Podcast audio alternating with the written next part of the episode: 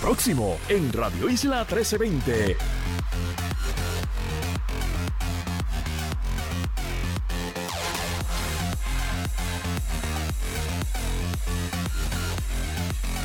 Vamos a estar hablando sobre el inicio de sesión, en este caso en el Senado de Puerto Rico, así que comienzan los trabajos tanto en Cámara como en Senado. También vamos a tocar base, se registra otro hit and run, en esta ocasión fue anoche. Y vamos a darle seguimiento a una pieza legislativa, hay varias, pero ah, en una en particular sobre este tema. Y como ya comenzamos esta sesión, a ver cómo va, cómo se va a estar trabajando el mismo. Inicia el juicio de la ex representante María Milagros Charbonnier. Estaremos hablando sobre eso.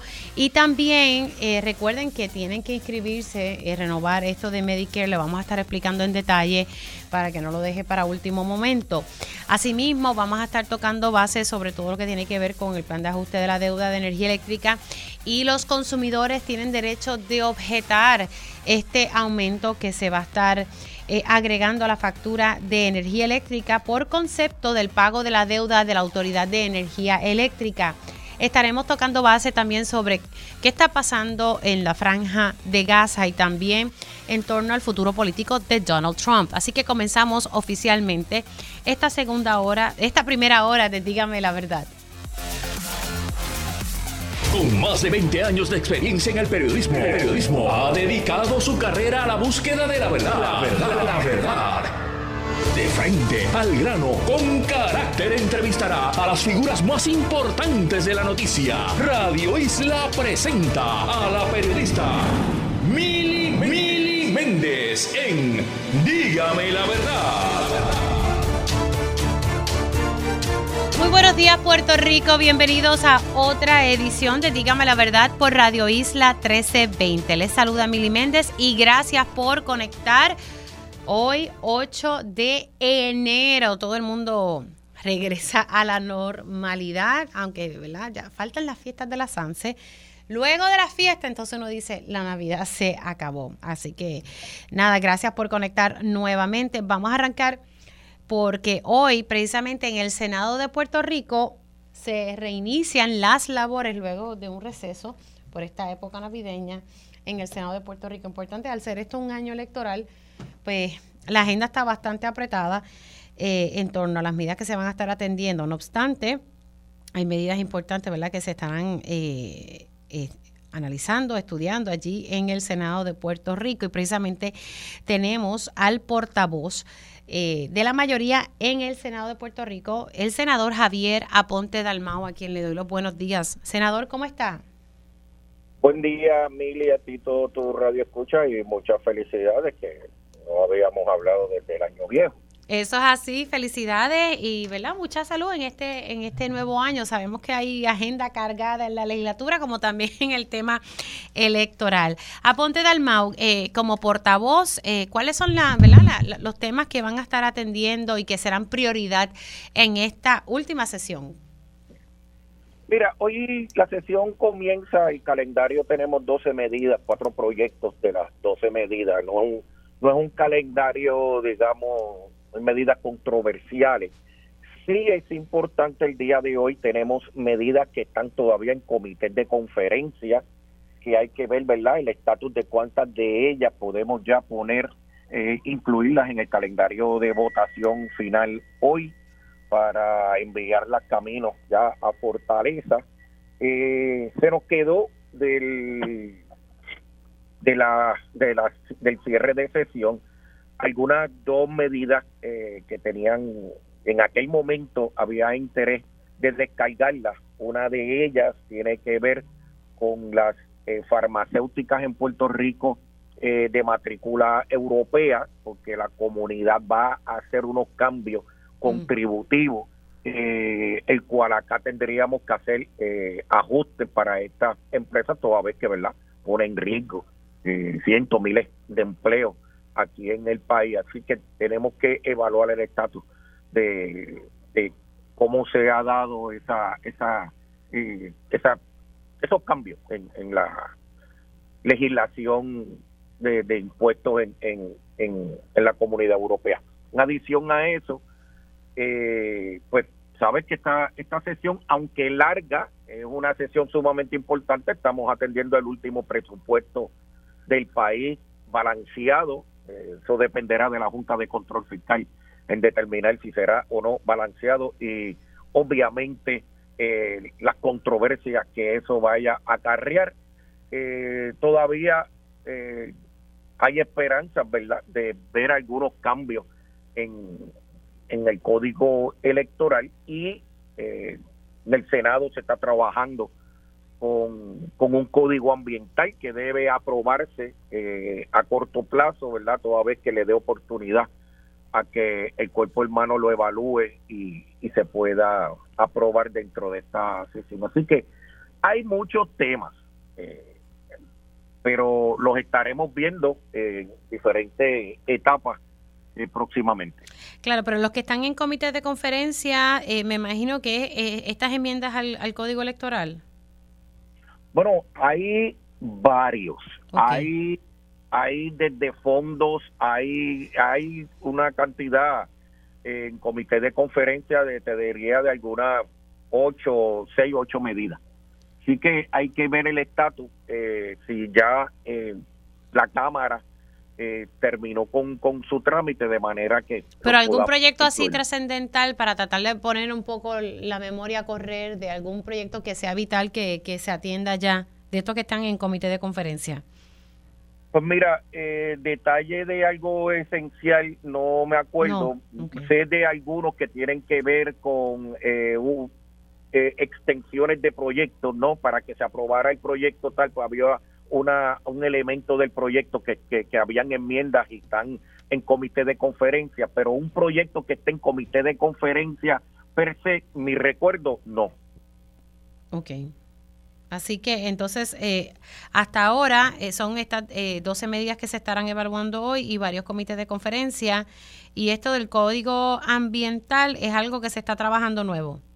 Eso está en comisión, se está trabajando. El presidente ha nombrado un equipo de trabajo para, para acelerar, ¿verdad?, este proceso de, este, de esta legislación extensa por demás y va a tomar, ha tomado, ¿verdad?, tiempo Así que este proyecto, eh, en durante el tiempo que se va a estar viendo, es un reto. Así que eh, tiene que atenderse, yo te diría que en los próximos meses, para darle espacio a la Cámara que haga su, su ejercicio adicional. Así que hay, hay muchos proyectos importantes. Acuérdate que esta sesión, particularmente, los legisladores de distrito están mucho más pendientes, ¿verdad?, de, de, de, de, las comisiones de sus proyectos para que por fin salgan. Hay mucha asignación de fondos de proyectos eh, de infraestructura en comisiones.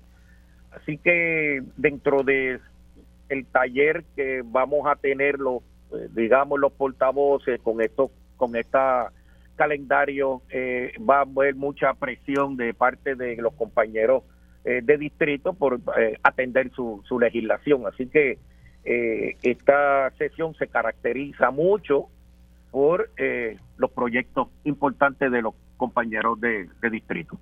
Ahora, eh, que hay un proyecto que precisamente el presidente del Senado había hablado aquí en, en, Radio Isla 1320 sobre buscar evitar que no se nos aumente o que nosotros no, los consumidores no tengamos que pagar eh, esta ¿verdad? Esta cantidad que todavía no está clara cuánto vamos a estar pagando sobre la deuda de la Autoridad de Energía Eléctrica. Yo obviamente veo que eso no lo despinta nadie, pero sobre esa medida, ¿usted sabe cuándo se estaría atendiendo? No, yo no la tengo en mi, en, en la Comisión de Energía.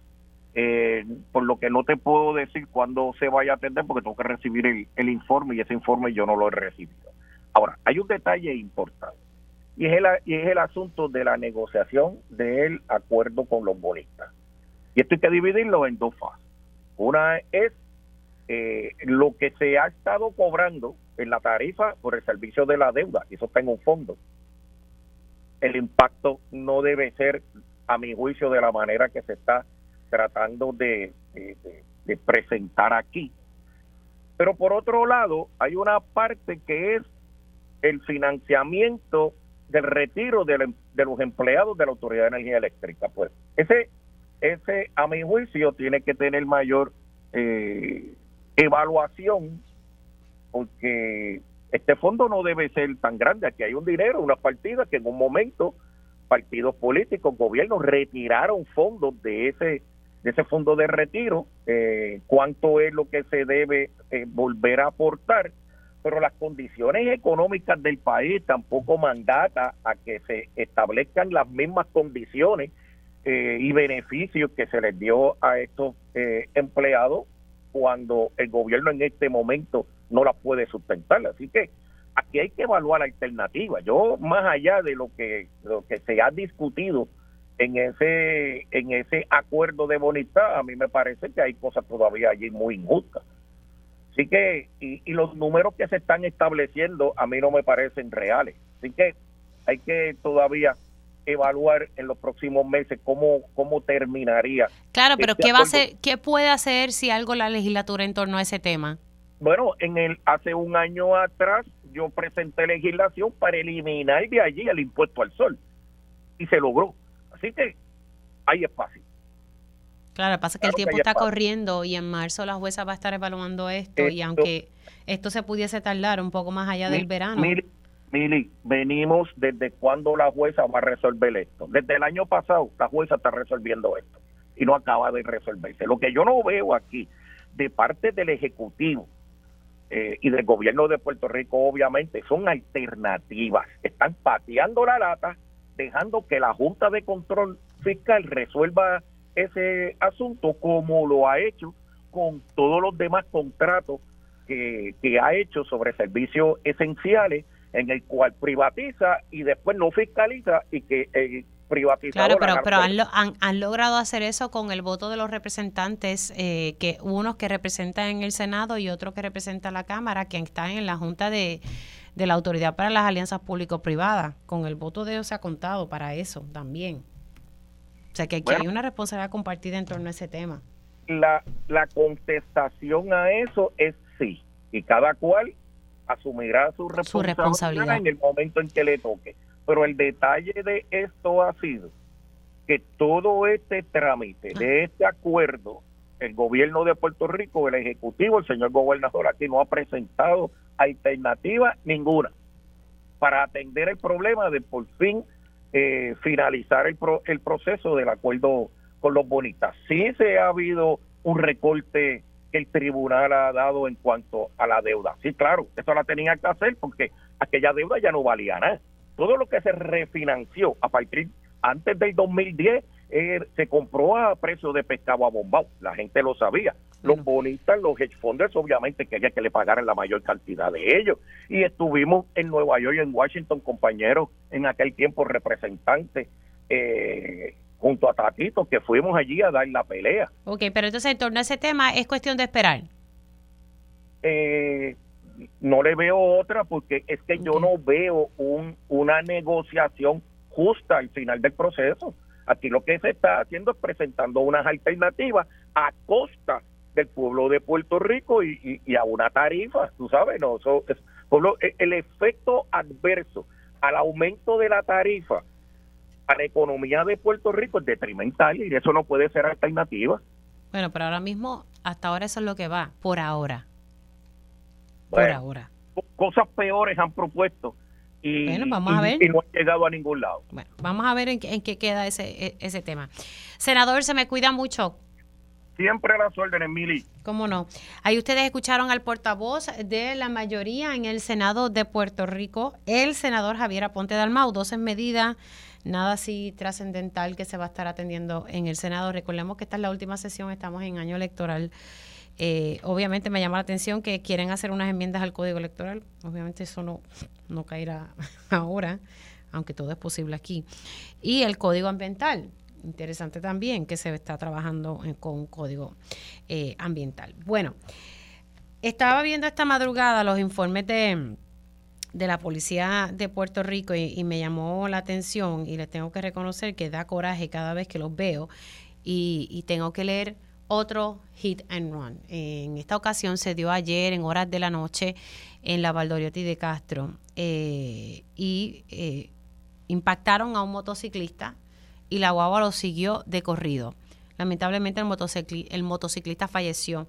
Estoy viendo ahora mismo en el periódico Primera Hora, acaban de sacar una nota actualizando este caso y el motociclista que falleció anoche en la Valdoriotti en un hit and run es un joven jinete eh, y según Primera Hora es un reconocido joven jinete, Luis Yamil Marcano. Fue impactado por un vehículo que se dio a la fuga. Yo estoy cansada de estar leyendo ya este tipo de noticias y lo estábamos tocando a finales del 2023 sobre dos piezas legislativas que buscan eh, hacer cambios en la ley para que estas personas irresponsables, porque es que no hay otra palabra para decirle, irresponsables, que se llevan enredada a otra persona y no pueden parar, porque un accidente lo tiene cualquiera pero vamos a ser responsables y quedarnos en la escena. Pues lamentablemente falleció este joven, como dije, esto fue en la Valdoriotti de Castro anoche, y pues se trata del jinete Luis Yamil Marcano, y esto pues lo informó el hipódromo en sus redes sociales donde ¿verdad? E, el hipódromo camarero pues lamentó el repentino fallecimiento de, de este jinete, lamentablemente, ¿verdad? Esto fue ayer en la Valdoriotti. Esto me trae nuevamente traer el tema de la medida que busca eh, evitar estos escenarios, ¿verdad? Y que las personas, y, enviar el mensaje correcto, que tienes que quedarte en la cena. Porque ahora mismo, como están las cosas, te, te sale mejor irte de la cena que quedarte en la escena. Y eso no puede ser así. Precisamente tengo al representante Héctor Ferrer Santiago en línea telefónica. Buenos días, representante, ¿cómo está? Muy buenos días a ti y a todos los que nos están sintonizando. Un placer estar acompañando junto a ustedes la mañana de hoy. Bueno, lo llamo, lo hemos, lo, hablamos eh, a finales de diciembre, pero nuevamente yo al ver esto dije, bueno, vamos a tocar nuevamente base sobre este tema para que no se nos olvide la importancia de hacer cambios en las leyes para que esto como que cese, ¿verdad? Porque la verdad que aquí estamos hablando ahora, ¿verdad? De, este joven jinete. Sí, aquí lo, que está pasando, ¿verdad? Es una zona gris, un error, a mi entender, que se hizo en la ley eh, de tránsito en la cual eh, aquellos conductores que se vayan a la fuga luego de un accidente en donde hay un, un ¿verdad? Una pérdida de vida, eh, son 10 años, mientras que si te quedas y estabas eh, consumiendo sustancias controladas, pues son 15. Eh, hay una diferencia de 5 años, así que muchos de ellos pues prefieren irse a la vida en vez de quedarse. Ahora, eso es lo que entonces, la medida que usted presentó, busca cambiar. Busca cambiar para que aquellas personas que se vayan a la fuga automáticamente se les eh, entienda que verdad que se le trata igual que la persona que está que se quedó y que está eh, eh, consumiendo sustancias controladas sí que sea 15 años verdad igual si te vas de la escena que sea 15 años correcto eso durante el día de hoy pues se le va a, a comenzar a, a dar el trámite legislativo ese proyecto entiendo que se presentó para principios de diciembre o finales de de noviembre, eh, donde ya no había sesión, eh, por tanto hoy se le da primera lectura y se remite a, a, la, a la comisión para que comience su trámite legislativo. Yo no entiendo que no va a haber ningún tipo de problema con, aprobar este tipo de medidas. Ahora, eh, también había, y creo que también lo hablamos, había otra pieza legislativa de, de em, del representante. De Ángel, Mato. Ángel Mato. Correcto pero yo me, ambas medidas se radicaron luego de la sesión de, la finalización de la sesión legislativa nosotros entendíamos que podíamos darle paso con un proyecto del Senado que tenía Gretchen y que había sido aprobado pero que lamentablemente el Senado se consideró a final de sesión así que no se pudo hacer así que yo espero que ya en los próximos meses podamos aprobar esta legislación y que sea firmada por el gobernador. Claro, pero entonces estaremos atendiendo una en particular. ¿eh? Era lo que también habíamos hablado en el pasado. Sí, hoy hay caucus. Eh, hoy me imagino que durante el día de hoy se darán esos trámites, ¿verdad? De, qué medidas prosigue, a qué comisiones se envía, ¿verdad? La que, la, que determine el secretaría y la misma comisión lo trabaja. O sea, no, veo. Aquí no se trata de, como siempre te he dicho, de protagonismo, sino que se que corrija este error que está en la ley y que provoca el hecho de que cuando tengas un accidente eh, en la carretera y haya una víctima fatal, pues eh, muchas de las personas pues decidan irse, porque la verdad del caso es que legalmente eh, salen mejor yéndote que quedándote. si estás eh, consumiendo sustancias controladas. Sin duda esto tiene que, que ser uno de esos temas. Ahora, más allá de este, eh, hablemos un poco ¿verdad? de otras legislaciones que están pendientes. Precisamente el viernes yo dialogaba aquí con la nueva presidenta del panel del FEI. Algo que ella me decía, representante, y que me llamó la atención, la licenciada Igri Rivera me dijo que el 90% de los casos se han ganado en, en, el FEI. Que te conteste cuánto han ganado en los últimos dos años. Pues la información que ella suministra, ¿verdad? o por lo menos que ella dijo y que también dijo que iba a estar suministrando era eso, que se ganan el 90% de los casos y que la plantilla de los fiscales es pequeña, que necesitan más fiscales y que el presupuesto, ¿verdad? Eh, del FEI es de 3 millones de dólares y que tienen, ¿verdad? Eh, pocos fiscales parecen fanáticos de los Yankees, eh, que siempre que hablan de campeonato dicen que tienen 27, pero no han ganado más que uno en los últimos 10 años. El FEI sí puede tener esa data histórica en el pasado, pero lamentablemente eh, durante el transcurso de este cuatrienio, yo te puedo asegurar que en este año solamente que acaba de pasar en 2023, eh, lo que se conoce como regla 6 eh, y vistas preliminares, tanto en alzada como las normales, no llegaron ni al 20 ni al 15% eh, de victorias en las denuncias. Así que fue un fracaso total el FEI durante el 2023 y durante los pasados cinco años. Además, a que tampoco ella menciona cuánto de los eh, del 90% que ella alega son delitos que reclasificaron, que llegaron a acuerdos preacordados para no ir a juicio, en donde aquellas personas que le fallaron la confianza del pueblo puertorriqueño que fueron acusados por delitos graves, se les reclasificó a delito menos grave y no cumplieron ningún tiempo en cárcel. A que no da esa información tampoco. Ok, le pregunto, ¿cómo va esa entonces esa medida que ustedes estaban evaluando? Yo sé que usted me dijo que había sufrido unos cambios. Por ejemplo, ya no se estaría eliminando la oficina de ética, pero ¿cómo va el transcurso de esa legislación? Bueno, los proyectos de la Cámara 1701 y 1702 ya están en el Senado.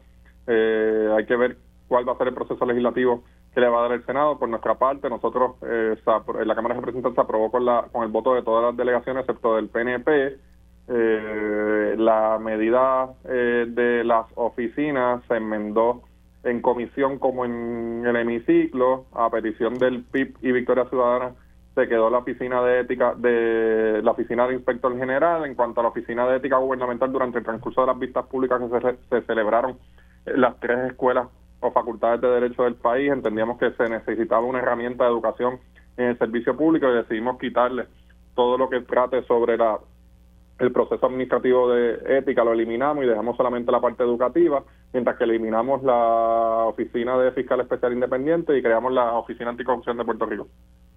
Así que nada, eso está ante el Senado y ahí hay que ver si entonces en esta en esta sesión se, se aprueba. No, yo espero que ya en los primeros dos meses podamos aprobar estos proyectos y que el gobernador los pueda, estar ante la consideración del gobernador. Consideración hasta el gobernador que usted sabe que pudiese vetarlo. Bueno, el gobernador y el PNP creen en el FEI, es es la herramienta política de ellos, de perseguir a personas. Eh, pregúntese cuántas personas han perseguido de, del PNP, o sea, y cuando vas a los federales, cuántas personas se llevan los federales del PNP, y a diferencia de, del FEI, pues los números cambian drásticamente. Bueno, pues vamos a ver qué, qué pasa entonces en torno a esa medida en, en el Senado de Puerto Rico. Se me cuida, representante. Se cuida, un abrazo. ¿Cómo no? El representante Héctor Ferrer Santiago, primero pues hablando sobre una medida que busca enmendar la ley de tránsito para que en vez de que, que sea 10 años, sino que sea 15 años una persona que atropella a alguien y se va de la escena. Ahora mismo, pues, la, como está la ley, es mejor abandonar la escena que quedarse en ella. Así está la legislación, así, ¿verdad? Así que eso se estaría enmendando sin falta en este semestre de la sesión legislativa y sobre los proyectos que buscan eliminar la oficina del FEI, pues está ante la consideración del Senado. Hacemos una pausa y ya al regreso estaremos hablando sobre el inicio eh, del juicio de la ex representante María Milagros Charbonnier. Dígame la verdad, las entrevistas más importantes de la noticia se escuchan aquí. Mantente conectado. Radio Isla 1320. 1320. Conéctate a radioisla.tv para ver las reacciones de las entrevistas en vivo. En vivo. Esto es Dígame la verdad con Mili Méndez.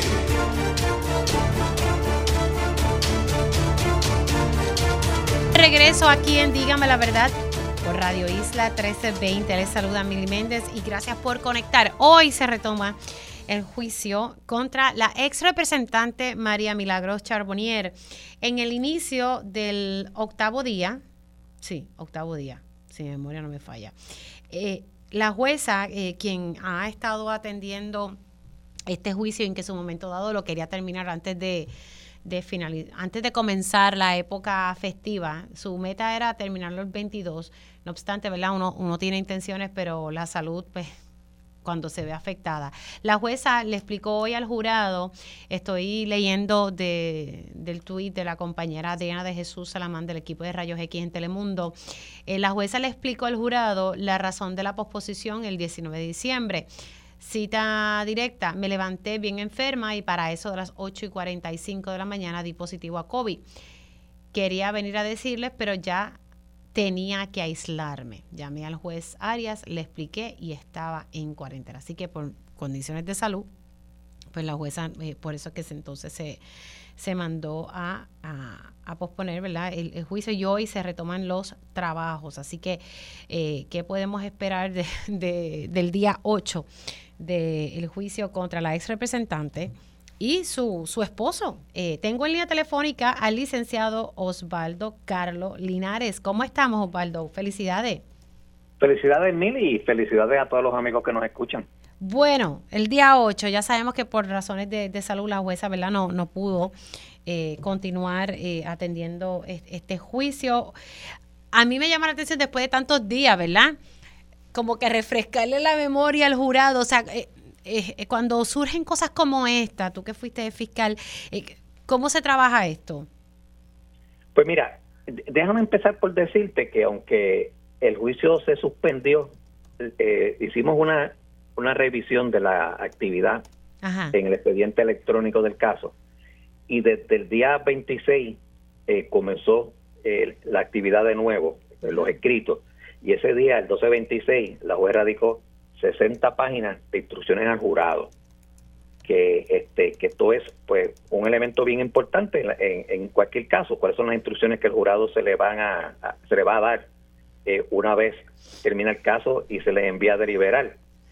Y también, este Mili, eh, en el, el día 27, el día después, la juez emitió otra orden donde la conferencia eh, para discutir las instrucciones eh, se señala para el, 3 de enero, pero luego en otra orden fue pospuesta para el, 9 de enero, que es mañana.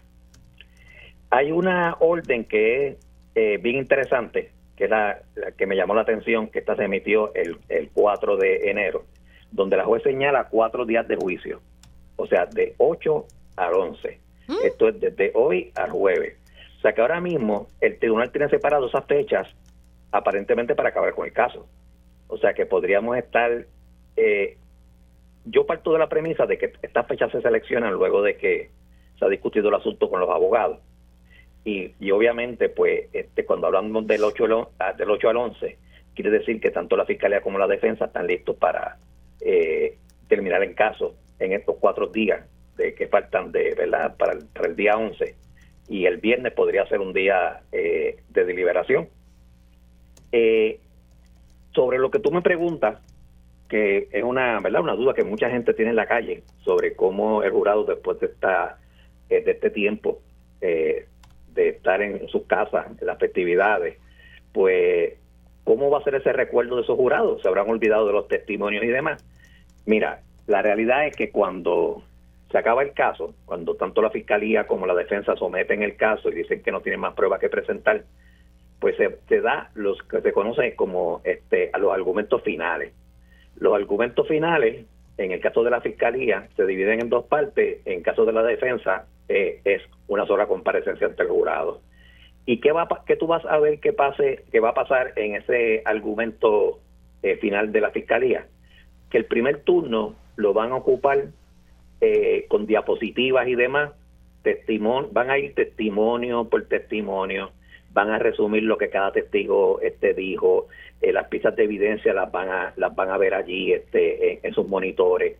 O sea, ahí la fiscalía eh, hace un recuento total de la prueba eh, con todo lo lo que forma parte del récord. Eh, y la defensa pues también va a tener su oportunidad al bate, donde ellos vendrán y harán lo mismo, ¿no? Ellos interpretarán los testimonios y harán este alusión a, a, lo que les fue bien durante los contrainterrogatorios. Lo con esto lo que te quiero decir es que el jurado va a tener una amplia oportunidad de acordarse de todos los detalles. Además, a los jurados tienen sus libretitas donde hacen anotaciones. Ok. O sea, que, que ellos tienen, van a tener todas esas herramientas. Sí, claro, que no, que no debe impactar el hecho, ¿verdad? Que dos semanas eh, prácticamente eh, libre. Ahora, se supone que el jurado, aunque el tema de la ex representante María Milagro Charbonnier no fue tema en estos días noticiosos, la realidad es que eh, se tocaron otros temas, pero esa es una de las instrucciones que se le da al jurado, ¿verdad? Para que las personas eh, entiendan cómo corren estos procesos, de que no pueden tener ningún tipo de contacto eh, con la prensa, con los medios, con la prensa. Eso es, lo, eso es lo más difícil que yo le vi estas dos semanas. Porque fíjate, Aunque fíjate, el, caso de Tataro se discutió tantísimo. De verdad que no me acuerdo. Pero mira, pero fíjate, son dos semanas donde son las semanas más fuertes de la Navidad, donde la gente se reúnen, que si el 24 de la noche está la reunión del 24 por la noche, la del la del 25 que también se, se reúnen, la del este eh, la del 5 de enero, la del 6 de enero y ahí tú estás pues este relacionándote con un montón de amistades, con este con este, muchos familiares y demás. Y qué difícil es que sabiendo que tú eres jurado, pues alguien no te traiga el tema o te haga referencia al caso.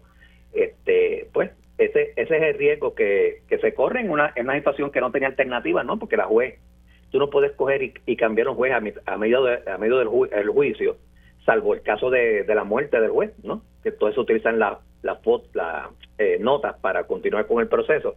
Pero por enfermedad siempre la práctica es que el juez que atiende el caso desde el día uno y que lo conoce mejor, pues espera que se recupere. Y fue lo que pasó aquí, y no ha habido objeción de ninguna de las partes a que ese proceso que se llevó pues no haya sido el, adecuado. Ahora, me, llama la atención lo que usted me está explicando, o sea, la jueza, eh, pudo haber estado enferma, pero estuvo activa. Este detalle, eh, ¿verdad?, de, dar, ¿verdad?, la moción que se sometió el 27 de diciembre, que me dijo que era para dar instrucciones, que, que sería para mañana, o sea, mañana, para, es para yo entenderlo, mañana entonces la jueza estaría dándole una serie de instrucciones al jurado. No, mañana, ah. a la, mañana a las 4 de la tarde, las 60 páginas que ella ya radicó y que son, de hecho son públicas, están en el sistema y se, puede, y se pueden ver en las 60 páginas, pues este, esas 60 páginas se van a discutir con los abogados del caso, tanto con, con los fiscales como con la defensa. Y la juez pues se va a ocupar de que todo el mundo esté de acuerdo con las instrucciones que se van a dar. Las instrucciones cubren este varios temas, Mili, este, entre ellos lo que el jurado tienen que considerar para evaluar la culpabilidad o la inocencia de, los acusados. O sea que la juez le hace de nuevo las advertencias que solamente pueden tomar en consideración lo que se pasó aquí en, en, juicio, la evidencia que se trajo, los testimonios que se dieron, todo aquello que no fue objetado y que la, y que la juez pues este, excluyó de, récord, pero lo, tienen que considerar. También la juez este, le va a hablar de la presunción de inocencia, de que ambos acusados se, eh, se presumen inocentes y que ellos deben decidir el caso eh, tomando en consideración la evidencia y estén, estén convencidos de culpabilidad o inocencia más allá de dudas razonables. Todos esos elementos se discuten primero y después viene otra parte que es bien importante, que ahí es donde los abogados más este más se envuelven, que son los elementos del delito. O sea, cada delito que se cometió tiene una serie de elementos. Y hay que, la juez tiene que explicarle a los jurados todos los elementos de esos delitos porque ellos tienen que entender que se probó eh, la existencia de esos elementos eh, más allá de dudas razonables. Y, es, y es, hay, de ahí, pues gran, gran parte de esas 60 páginas tienen que ver con, con el delito por delito y para que los jurados pues entiendan, porque son cosas, este, ¿verdad? Es nuestro sistema judicial, ¿no? como ha funcionado desde que desde que la nación se fundó, pero para mí siempre ha sido mucho pedirle a, ciudadanos, ¿verdad? Que no tienen una, nunca han tenido una exposición legal a, a, examinar cómo, cómo unos elementos del delito se dan con la prueba que se presentó. Son ejercicios que se hacen en las escuelas de derecho. Exacto, y lo estamos haciendo, ¿verdad? Lo va a hacer personas eh, común y corriente que no tienen eh, esa, esa formación. Entonces, básicamente mañana es que entre las partes, tanto la fiscalía como la defensa, hablan con, con, con la jueza para entender esas 60 páginas de cómo van a hacer esas instrucciones al jurado y, y ese detalle que me parece importante, los elementos de los delitos. Eso es así. Y también hay otro detalle, este Mili, que es que lo, eh, las instrucciones al jurado, por lo general, se dan después de los argumentos eh, finales de las mm. partes. Sin embargo, había una tendencia nueva, que creo, no, creo que en el caso de Sisto George la utilizaron. La tendencia nueva es a permitir que esas instrucciones se den antes de los argumentos finales. Y la lógica es que una vez te instruyen a ti de cuáles son los delitos, cuáles son los e-, elementos de cada delito, cuando tú oigas las argumentaciones finales, pues vas atando cabo. Mm. Eh, hacerlo a la inversa, pues es que ellos escuchen esos argumentos y después le hablen de lo que son los elementos de, del delito. Así es como se va a hacer de ahora en adelante a raíz de esa sentencia. Es discrecional. Ah. Es, discrecional de los jueces. Ahí, fíjate, este, en el último caso que yo tuve, el último juicio, tanto ah. fiscalía como defensa, le pedimos al tribunal que lo hiciera este eh, hiciera su eh, presentación al jurado sobre las instrucciones antes de las argumentaciones finales, por lo que te expliqué. Pero no se, pero la juez sin embargo optó por hacerlo de la forma tradicional. Pero es, esa, esto va a ser bien interesante cómo ocurra en, el caso, si la juez lo va a permitir antes o después. Bueno, pero la jueza ya puso de que hay cuatro días de juicio. Hay cuatro días de juicio. Así que la intención de ella es terminar el jueves para que el jurado, el jurado vaya a deliberar. Correcto. Bueno, pues vamos a, ponernos nuevamente en órbita con este juicio. Licenciado, gracias, se me cuida mucho. Un abrazo. Siempre es un placer, igualmente. El licenciado Osvaldo Carlo Linares, explicándolo, sé que puede ser un poco técnico, pero es importante entender estos procesos eh, que corren a nivel federal, así que importante ese detalle, eh, ¿verdad? Y de que la jueza ya estableció cuatro días de juicio, o sea, punto, ya el 11 esto debe terminar para que entonces el viernes comience un proceso de deliberación. Pero nada, eh, una cosa es la intención, ¿verdad? Y otra cosa es lo que finalmente ocurre allí en esa sala que precisamente hoy entra en el día número 8. Nosotros vamos a hacer una pausa y al regreso vamos a estar hablando, y me parece que esto es bien importante, lo tocamos hace un tiempito atrás pero el Departamento de Salud eh, tiene en, en, su agenda poder explicarle a las personas la importancia de que tienen que recertificarse para el Medicaid. Así que Salud se ha visto obligado a abrir nuevos centros. Vamos a hablar de esto y que usted tenga esa información a la mano aquí en Dígame la Verdad. Regresamos en breve. Dígame la verdad. Las entrevistas más importantes de la noticia se escuchan aquí. Mantente conectado. Radio Isla 1320. 1320. Conéctate a radioisla.tv para ver las reacciones de las entrevistas en vivo. En vivo. Esto es Dígame la verdad Y ya estamos de regreso aquí en Dígame la verdad por Radio Isla 1320. Les saluda Mili Méndez y gracias por conectar. Son las 10 y 41 de la mañana, hoy 8 de enero. Vamos a hablar ahora sobre la importancia de que eh, se recertifiquen eh, en el área del Medicaid. Eh, el Departamento de Salud lleva una campaña eh, bastante intensa sobre este tema y es que hay que hacer un proceso de renovación de la cubierta médica que ofrece el programa de Medicaid. y esto ha corrido, ¿verdad? Y esa es la razón la realidad, un poco lento, eh, a pesar de que se han hecho campañas, que el Departamento de Salud eh, ha estado enfatizando mucho esto, pero también estábamos en una época de dos semanas que muchas personas se desconectaron. Y entonces eh, Salud abrió nuevos centros para lograr este proceso de recertificación en el Medicaid. Y me acompaña precisamente en línea eh, telefónica el señor Esdras Vélez y él es Project Manager del esfuerzo de recertificación del programa de Medicaid. Saludos y, muy buenos días. Muy, buenos días, Emilia, a tu radio audiencia. Bueno, hablemos un poquito, ¿verdad? Eh, eh, ustedes tuvieron que abrir estos centros para, para agilizar un poco la cosa. Sí, una, una, bueno, una de las cosas que queremos hacer es que el proceso sea lo más ágil y accesible posible a las personas, a los beneficiarios del plan. Así que eh, una de las estrategias que hemos desarrollado para esta etapa está basada en tres fases. Una de ellas es, la primera fase es abrir estos centros fijos en los en centros comerciales que se visitan con mucha frecuencia. Así que este, hemos abierto presencia en Plaza Las Américas, en Plaza del Caribe en Ponce y en Mayagüez Mall en el horario que tiene el mall, para hacerlo todavía más fácil y que sea un horario extendido para las personas. Así que es en el centro comercial Plaza Las Américas, en, en Ponce y en Mayagüez Mall.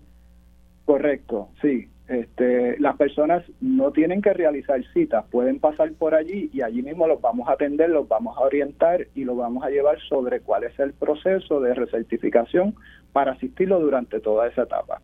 ¿Por qué es importante lograr esta recertificación? Bueno, eh, muy importante para continuar recibiendo los beneficios del plan de salud, ¿verdad? Hace un tiempo atrás ese proceso de recertificación se hacía todos los años, pero a raíz de la pandemia y la declaración de emergencia quedó en suspenso.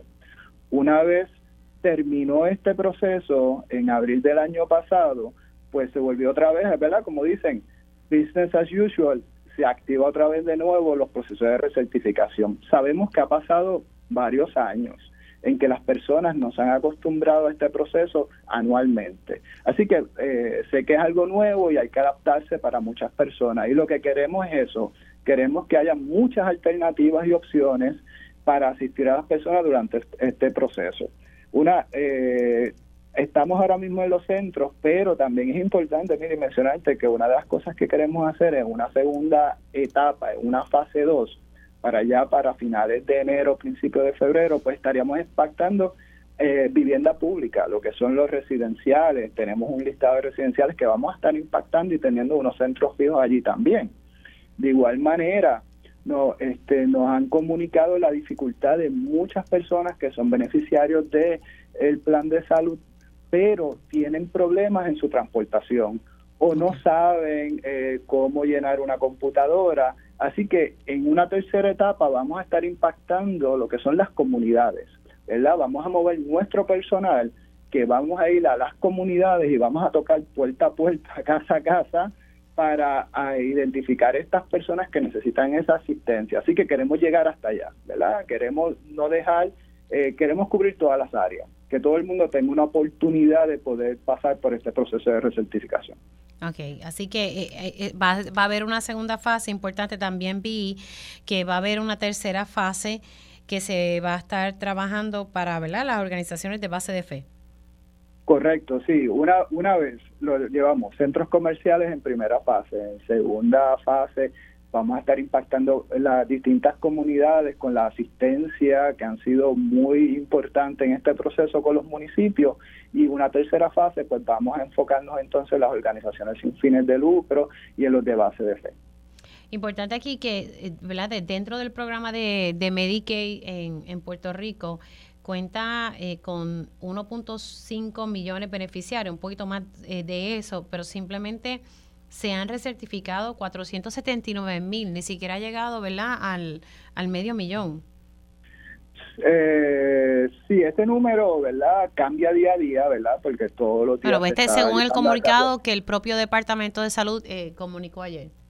Correcto, sí, sí, pero lo que quiero decir que es un número dinámico, ¿verdad? Que, que va que va todos los días, va cambiando este conforme las personas se van recertificando, pero sí, ciertamente ha habido, eh, a pesar de muchos esfuerzos que ha realizado el Departamento de Salud y el programa de Medicaid para, que, para llevar el mensaje de la importancia de recertificarse y que no se vean afectados los servicios eh, de salud, la importancia de someterse al proceso, ¿verdad? Y de llenar la documentación, sacar la cita. Y por eso queremos hacer algo más, ¿verdad? Que por eso estamos entrando a este tipo de actividades que entendemos que todavía para llegar todavía aún más, a ver si podemos todavía aumentar el número de, de, personas, ¿verdad? Y por eso no estamos, este, estamos haciendo todo lo que está a nuestro alcance, ¿verdad? Pero necesitamos también la, asistencia y la cooperación, ¿verdad? De los beneficiarios que nos ayuden en este proceso también. Sí, no, y importante que la gente sepa, y, y esto es bien importante, el 30 de abril es la fecha límite y se acabó. O sea, es que no hay, no, no hay más opciones. Y aquí no hay cuestión de extensiones. Esto, esta es la fecha eh, límite que establece el gobierno federal. Sí, esta, esto que estamos llevando es un proceso por mandato del gobierno federal. Si bien es cierto, ¿verdad? Abril, ¿verdad? Eh, tenemos para completar este proceso inicial y por eso es el, el llamado y el sentido de urgencia que queremos hacerle llegar a las comunidades, ¿verdad? De que no esperar a lo último, no esperar al último minuto, no esperar en marzo, sino que, por favor, estamos en los centros, visiten nuestro centro, este, pueden entrar a nuestra página, ¿verdad? Este, de medicaid.pr.gov eh, y ahí pueden también este, llenar sus solicitudes. Pueden bajar la aplicación de ACES del Plan Vital y pueden también hacerlo a través de la aplicación o simplemente nos pueden llamar a nuestro cuadro telefónico y hacer una cita y los orientamos también, que nos pueden llamar al 787 641-4224 y ahí lo asistimos también, le damos una orientación, le sacamos una cita. Así que tenemos todas las herramientas para ayudar a los beneficiarios del Plan Vital de que completen su proceso de recertificación. Claro, cuando vayan, ¿verdad?, estas personas a, a, a los centros comerciales como Plaza Las Américas, en, en, Ponce, que es Plaza del Caribe, y en Mayagüez Mall. O sea, pueden ir sin cita, ¿no? No tienen que ir con cita. Correcto. Eh, pueden ir, están, están en el mall y dicen, ay, se me, me acabo de acordar de que tengo que renovar o no sé cuándo es que me toca renovar, pase por el kiosco de Medicaid y ahí este uno de nuestros asistentes le van a estar ayudando, le van a estar identificando cuándo le toca, los documentos que tiene y no tan solo eso, sino que también una vez tiene los documentos puede regresar allí y le ayudan a llenar la solicitud. Así que para que sea un proceso fácil, ágil a los beneficiarios. Así que entonces, eh, por lo menos, eh, ustedes comienzan con esta, esto de los centros comerciales ya está, eh, ya esos centros están abiertos o cuándo sería que abren? No, ya estamos operando desde antes del 25, antes de las Navidades abrimos Plaza Las Américas y a los, antes de que cerró el año 23 abrimos en Plaza del Caribe y ya estamos en Mayagüez también. Así que estamos en los tres lugares abiertos trabajando a tiempo completo. Claro, entonces la segunda fase entraría a finales de mes. Entraría a finales de mes, que ya estamos entonces con la ayuda de, los, de varios municipios, estamos impactando comunidades particulares, ¿verdad? Que hemos identificado y queremos llegar a ellos. Sí, sí, que se están haciendo entonces los esfuerzos eh, para, para llegar, ¿verdad? A, a todos los lugares. Correcto, y a las personas que tienen dificultad en la transportación, pues estamos tratando de llegar a ellos, ¿verdad? Cosa de que de que no se nos queden por por una razón como esa. Eso no debe ser eso no debe ser una justificación que la persona no pudo recertificarse porque tenía problemas en, en, transportación o tenía dificultad porque no sabe los sistemas de computadora y poder llenar su solicitud.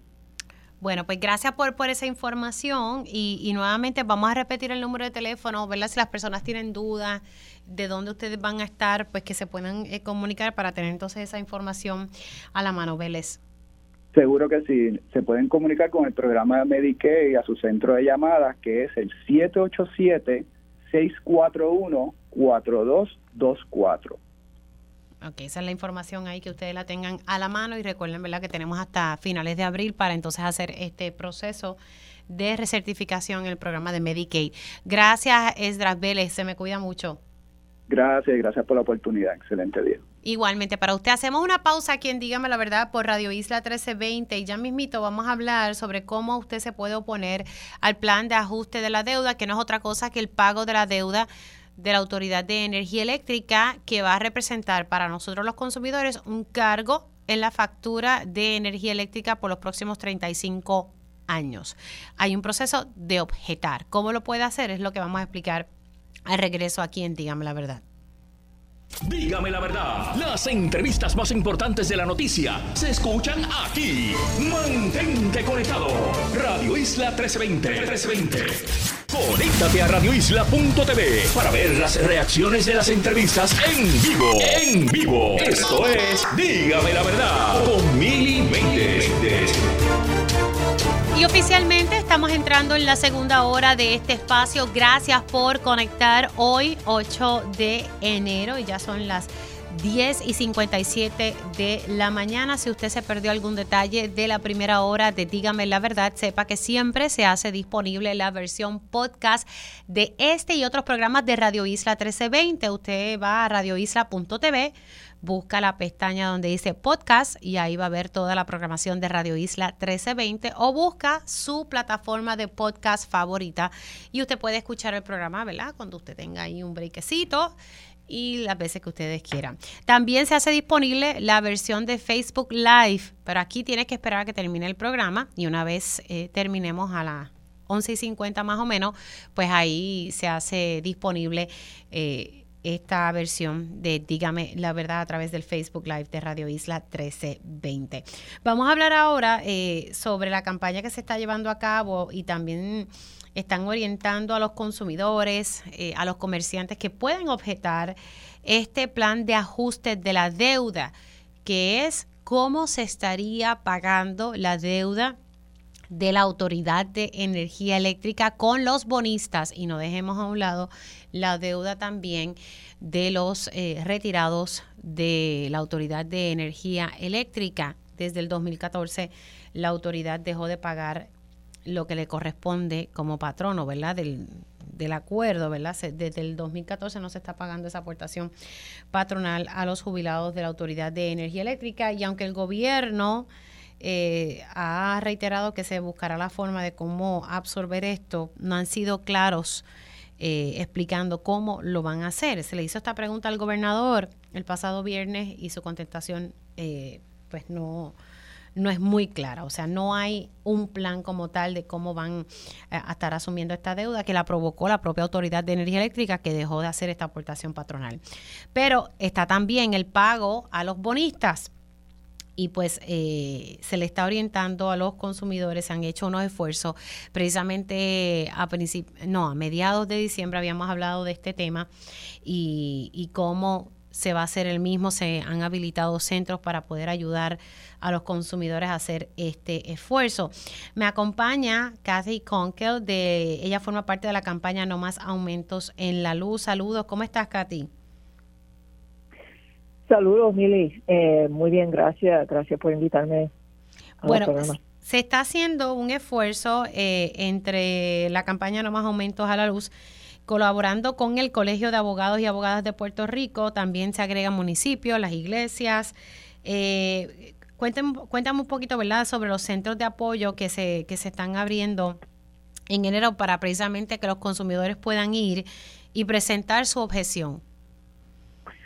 Sí, exacto. Estamos abriendo estos centros de apoyo para que personas que quieren presentar objeciones a los aumentos a la luz o a los recortes de pensiones de la Autoridad de Energía Eléctrica eh, pueden ir a los centros y nosotros eh, brindamos apoyo libre de costo para ayudar con la traducción a inglés de las objeciones porque, bueno, según las reglas de la, del Tribunal Federal, las objeciones tienen que estar en inglés también eh, nosotros nos encarguemos de presentar las llevar las objeciones al San Juan y presentarlos en el tribunal.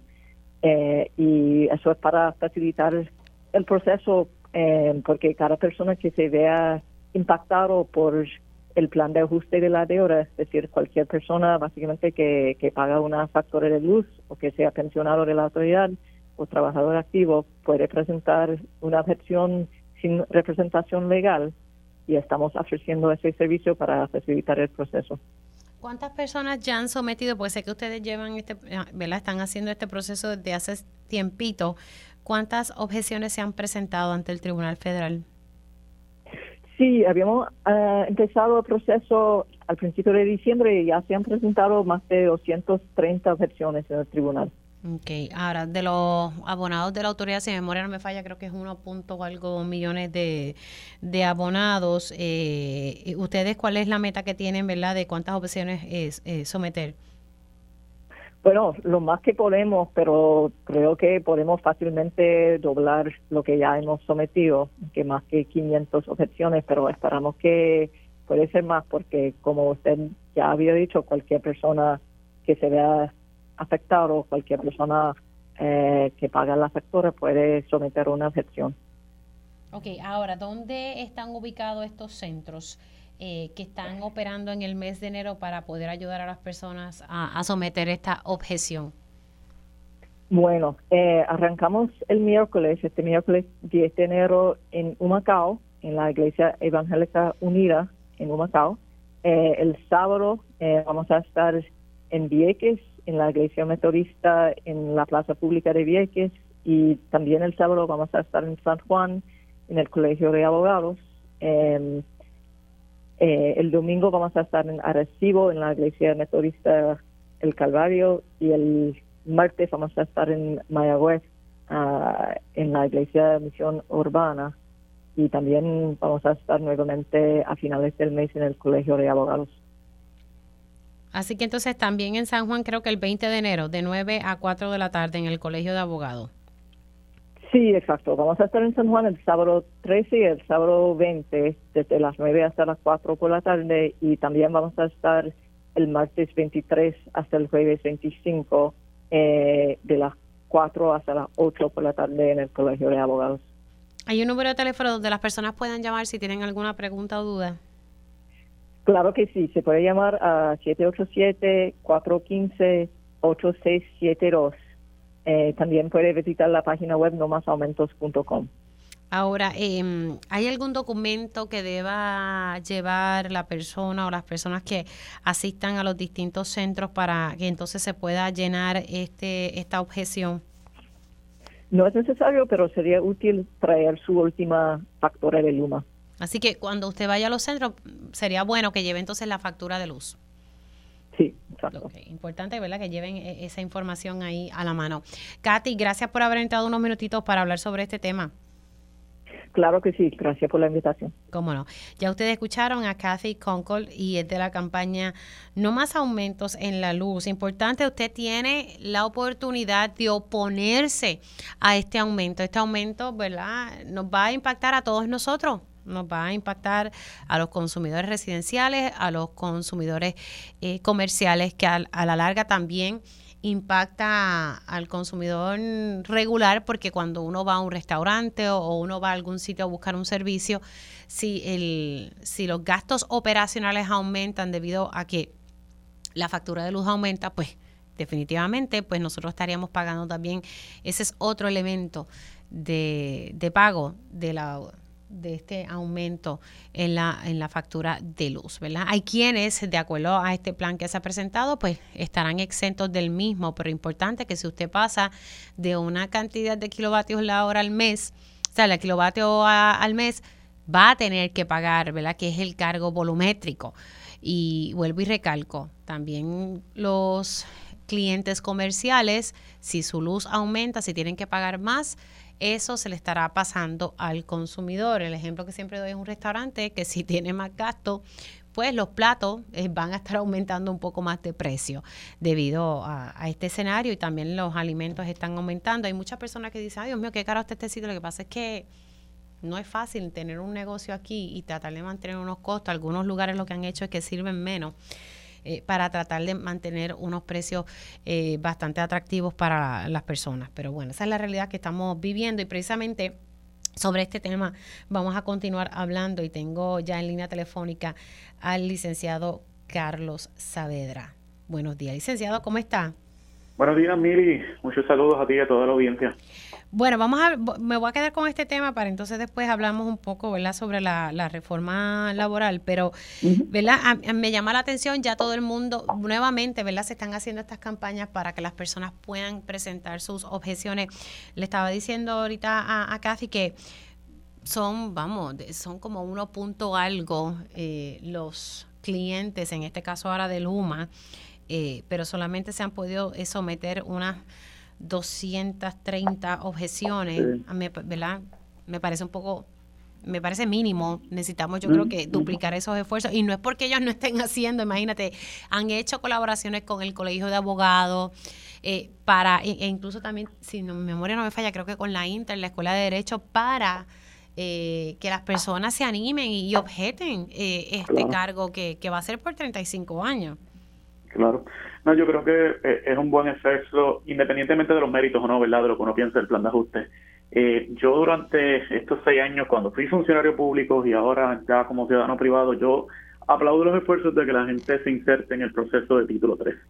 Muchas veces, ¿verdad? Vemos que, no está mal, ¿verdad? Opinar fuera, las marchas, pero hay un proceso específico legal donde todas estas cosas están pasando y ese, nos guste o no, digamos que promesa es colonial, lo que sea, ese es el proceso legal donde todas estas eh, quejas, todas estas objeciones formalmente se presentan.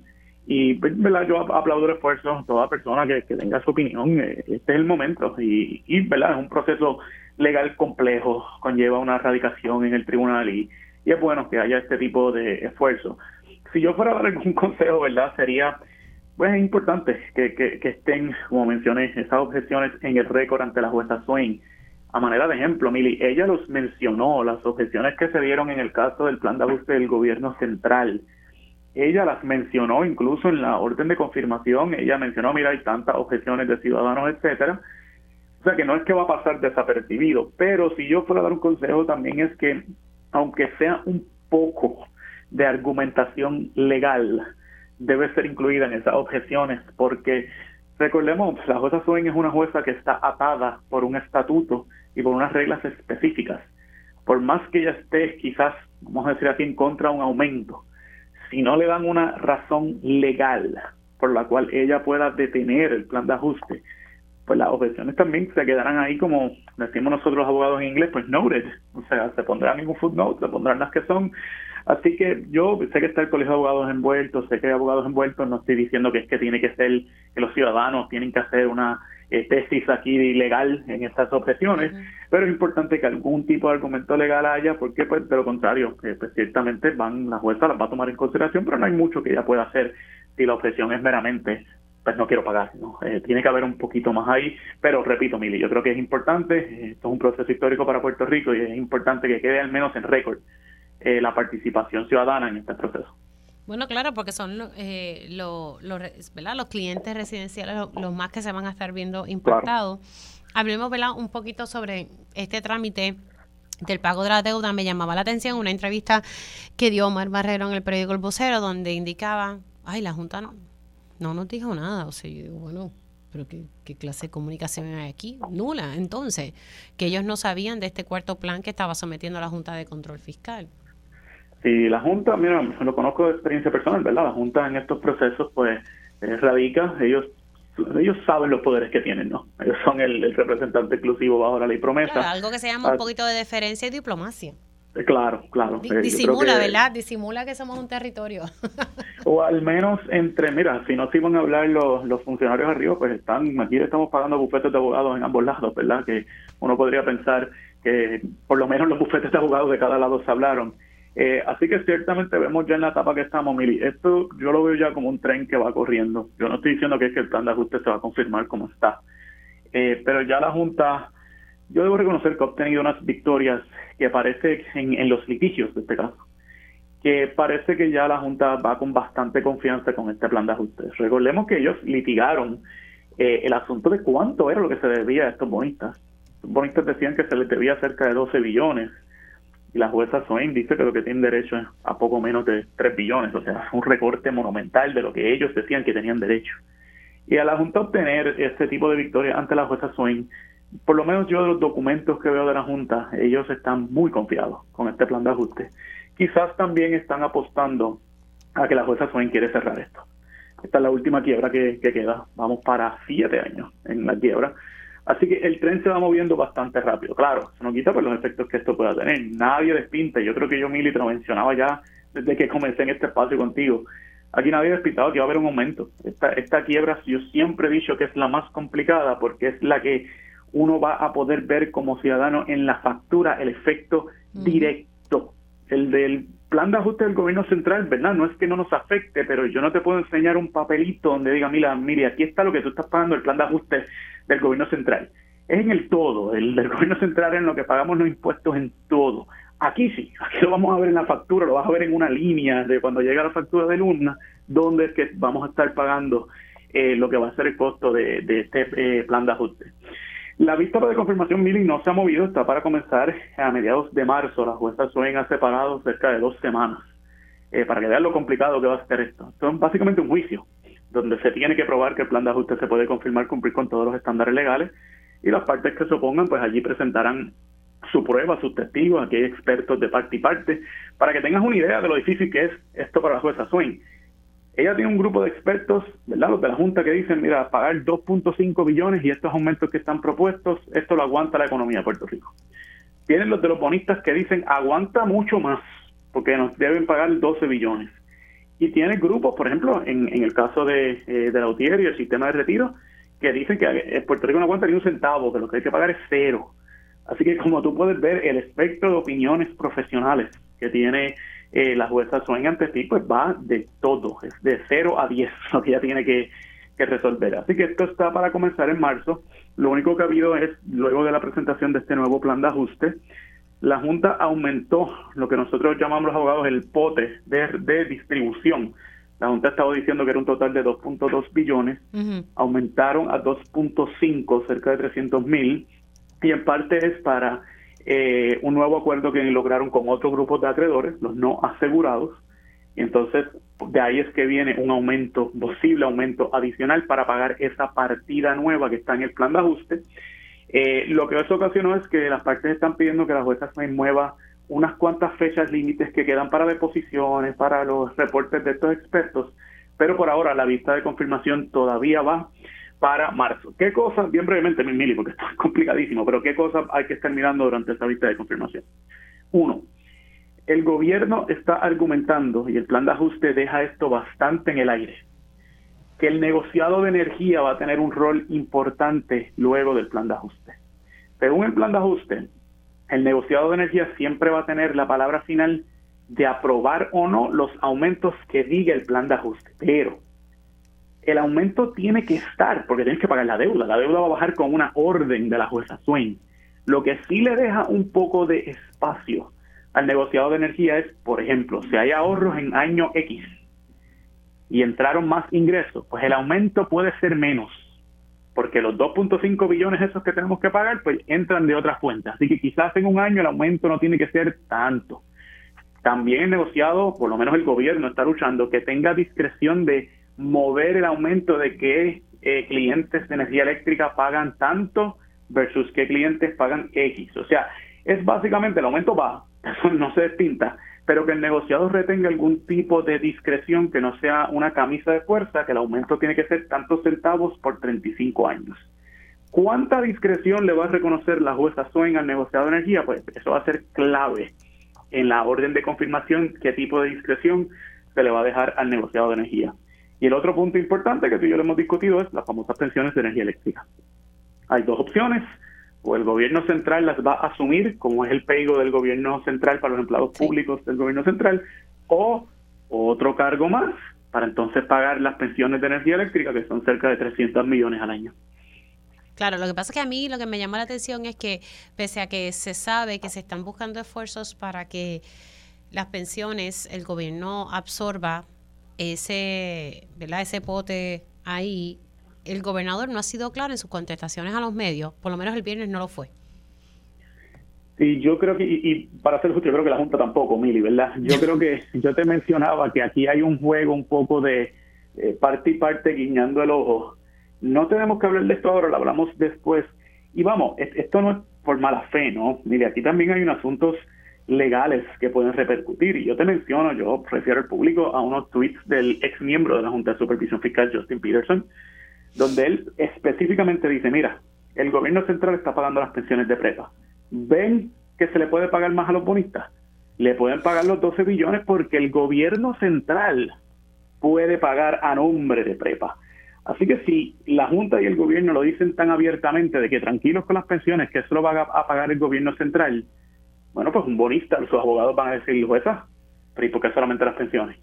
Porque no pagan un poquito más para los bonos también? Se están diciendo que el gobierno central puede pagar. Así que mi explicación de por qué tanto el gobierno y la Junta no toman una postura tan concreta en esta etapa es porque les puede abrir, un flanco en la vista de confirmación donde la jueza Soin pregunta, mira, eh, no quedan unos cuantos chavitos de verdad del gobierno central para pagarle a los bonistas.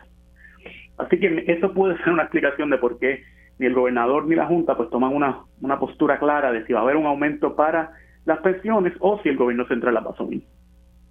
Sí, ese, eso está ahí como que todavía eh, en, veremos. Todavía no se sabe. Total, que vuelvo y recalco, ¿sabe? El gobierno dejó de pagar, de hacer su aportación patronal y entonces esperan que el país tenga que pagar algo que no le corresponde. Es que hay que...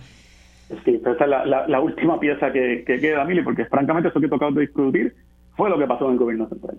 Literalmente lo mismo. El gobierno central se dejaron de hacer los pagos y ¿cómo se pagan las pensiones del gobierno central? Pues las pagamos tú y yo, todo el mundo, a través de los impuestos que recauda el gobierno central.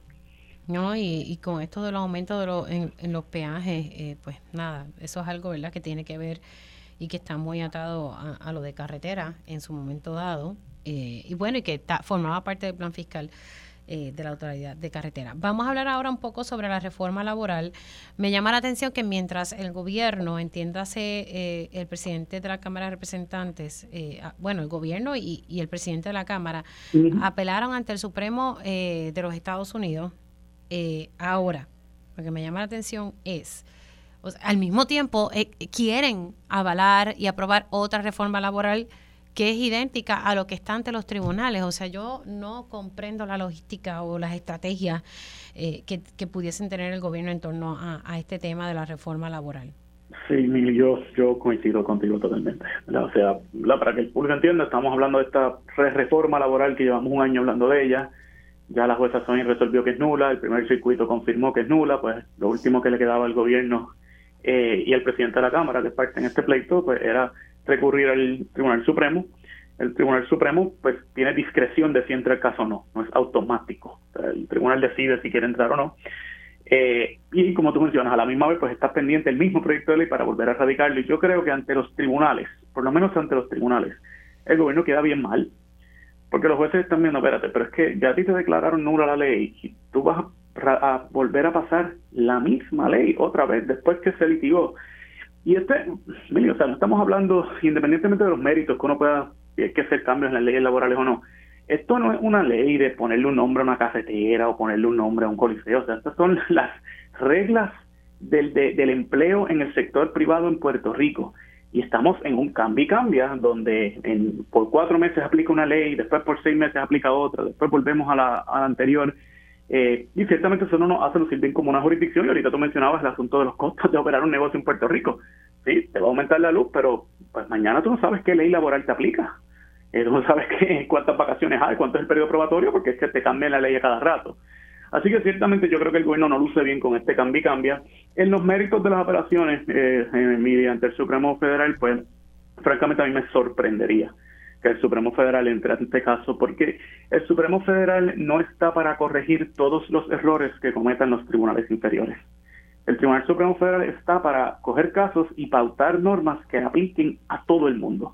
Por eso los casos que escuchamos del Supremo Federal, pues aborto, libertad de expresión, son casos trascendentales esto es un caso específico para Puerto Rico bajo una ley que solamente la aplica Puerto Rico, eh, que no va tanto a los poderes de la Junta, porque el asunto de si la Junta puede invalidar leyes o no está resuelto. El Tribunal Supremo de Estados Unidos también así lo ha reconocido. Así que no veo por qué el Tribunal Supremo Federal entraría a este caso. Claro, nosotros los abogados pues siempre eh, guardamos en el bolsillo que siempre está la posibilidad de que el Supremo encuentre el caso interesante y quiera entrar, pero yo diría, mí que me sorprendería enormemente que el Tribunal Supremo Federal entre a ver este caso. Pues, pues imagínate, y al mismo tiempo están en la legislatura tratando de aprobar una pieza legislativa eh. Sobre, sobre este particular. Eh, son las 11 y 21. Quería tirarle un sonidito, pero lo voy a hacer en, en, el siguiente segmento. Es algo rapidito, licenciado, porque quería conocer su sentir. Y es que no se descubrieron América, en el sentido de que los proyectos están corriendo lento, los de reconstrucción, pero bueno, la realidad es que no hay mano de obra. Y, ese es el problema aquí. Y, llevamos, pues ese tema, ese problema lo sabíamos hace tiempo. Se habló de traer mano de obra extranjera, eso cambió. Nada, quiero que escuche el sonidito del ingeniero Manuel Labo. Y también la secretaria de Educación dijo que los proyectos en educación estaban retrasados porque no hay mano de obra. Vuelvo, insisto una problemática que se viene discutiendo hace dos años. ¿Qué hicimos para tratar de resolver este problema? Quiero verla conocer su sentir sobre esto y ya mismito vamos a estar hablando con el profesor José Rivera sobre lo que está pasando a nivel mundial en la franja de Gaza, el futuro de Donald Trump como posible eh, aspirante a la presidencia de los Estados Unidos. Así que venimos con eso y más aquí en, en la Verdad. Dígame la verdad, las entrevistas más importantes de la noticia están aquí. Mantente conectado y recuerda sintonizar al mediodía, tiempo igual, en Radio Isla 1320 y Radio Isla.tv. Conéctate a radioisla.tv para ver las reacciones de las entrevistas en vivo. En vivo. Esto es Dígame la verdad con Mili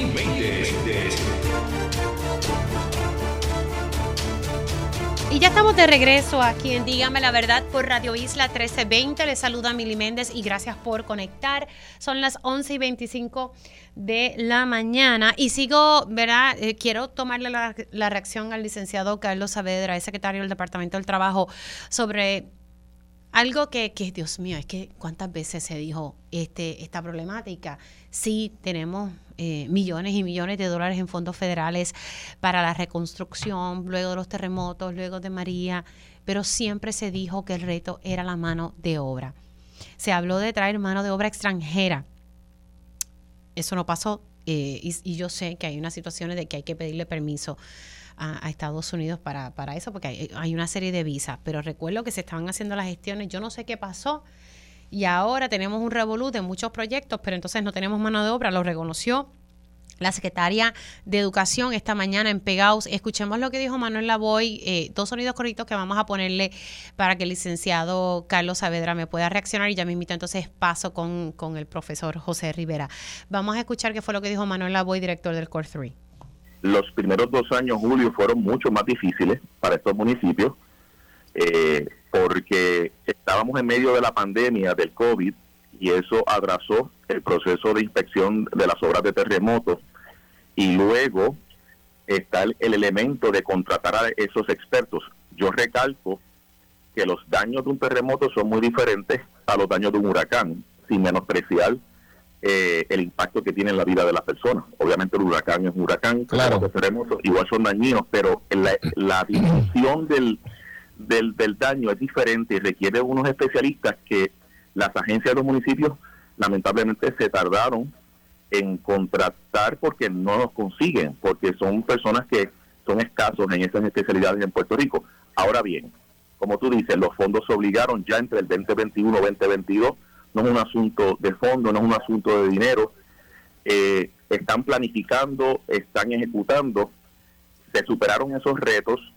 Para darte una idea, hace dos años habían 561 facilidades obligadas por FEMA, ahora tenemos poco más de 1.600, o sea que en, dos años se triplicó la cantidad de proyectos con fondos aprobados por FEMA. Es un elemento, de, como tú dices, el embudo donde ahora eh, tenemos muchos proyectos, incluidos terremotos, pero compiten por los mismos recursos. Son cuatro. La primera la mencionaste, ¿verdad? De que se siguen haciendo gestiones con el gobierno federal para atraer mano de obra extranjera. Número dos, estamos apostando a programas de readiestramiento para intentar más personas en la construcción. Número tres, el llamado que hacemos a nuestros a nuestros eh, ciudadanos que están en Estados Unidos, eh, puertorriqueños y puertorriqueñas que pueden volver a la isla. Y número cuatro, la estabilidad del sector de construcción, que ciertamente al tener más certeza ellos pueden organizarse, planificar y lo están haciendo para poder hacer sus apuestas de negocio que permitan reclutar más personas. Don Manuel, pero esa, esa, ese llamado a, los puertorriqueños a regresar es realista, el, el decirle, véngase para que trabaje en construcción. Bueno, es, realista en el sentido de que la expectativa no es que va a ser la panacea, no va a ser la única alternativa que va a atender el problema. Yo creo que es una de, varias que te mencioné, pero yo creo que hay, personas, yo conozco personas, yo creo que cada uno conocemos personas que han decidido regresar por distintas razones y en parte yo creo que porque las condiciones económicas han mejorado positivamente, eso también es un atractivo, pero a su punto no es la única, no es una varita mágica, son otras gestiones que se tienen que hacer también. Ahí ustedes escucharon al ingeniero Manuel Lavoy. Eh, el licenciado Carlos Saavedra sigue en línea. Quería obtener su reacción porque cuánto tiempo nos llevamos en comunicación con el gobierno federal para ver si podemos traer mano extranjera. Necesitamos capital humano para que estos proyectos arranquen, si no vamos a estar en el mismo sitio. De acuerdo, Mili. Yo escucho ¿verdad? el compañero Manuel Lavoy, eh, recordar ¿verdad? que fuimos compañeros de gabinete cuando él estaba en, en desarrollo económico y estos eran temas que se hablaron yo, yo recuerdo hablar esto incluso eh, con Manuel estando en el centro de convenciones cuando pasó el huracán. Decíamos, pero wow, aquí van a haber un montón de fondos y dónde va a estar la mano de obra para esto. Estamos hablando que fue hace siete años, ¿no?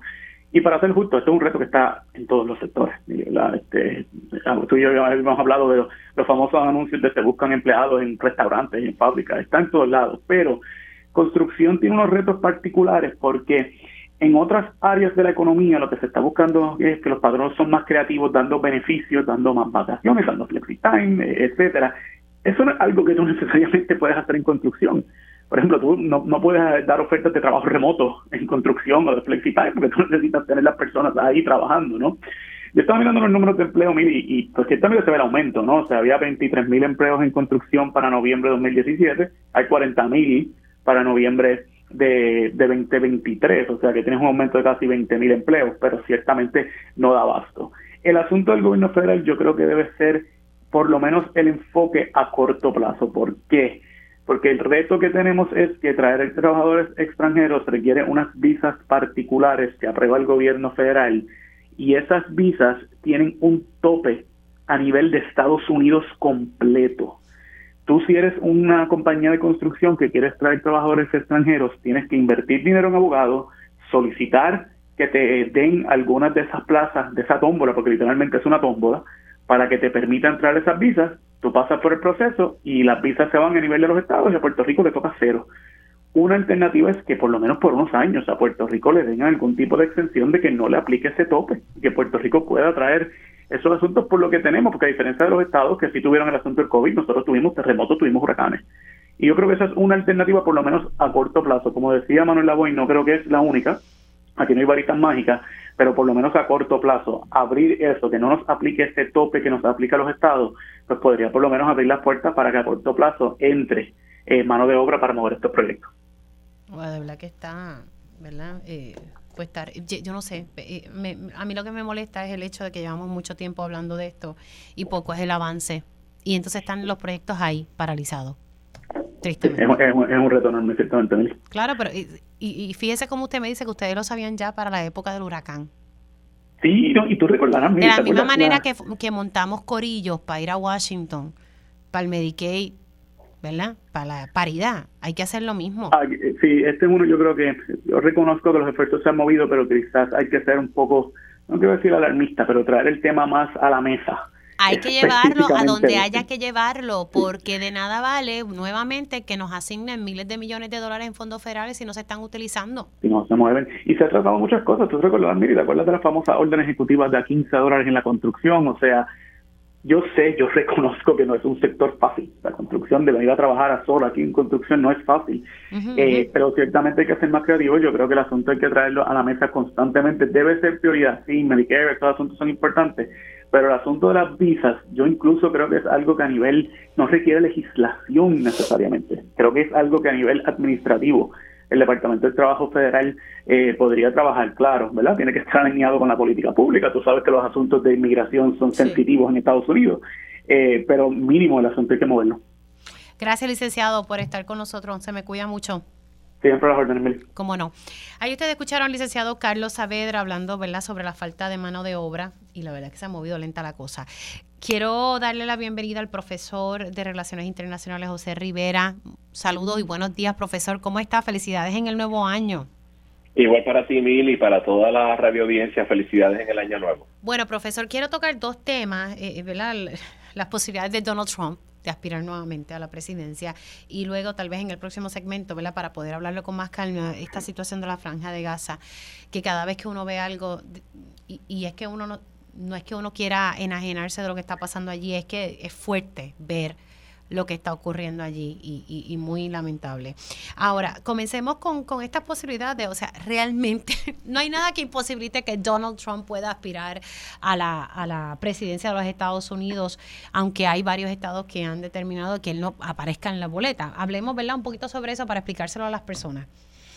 Eh, claro que sí. Hay, hay una serie de determinaciones, sobre todo eh, en el estado de Colorado y en el estado de Maine, donde eh, simple y sencillamente un, grupo de personas, em, en el caso en el caso de Colorado fue un caso judicial en donde la Corte Suprema de ese estado determinó que la, la demanda de, de, ese grupo que quería invalidar la presencia de, del expresidente Donald Trump en el en la boleta, pues, pues le dieron la razón, no adjudicaron a favor de ellos, creando entonces un revuelo enorme a nivel político y en términos nacionales.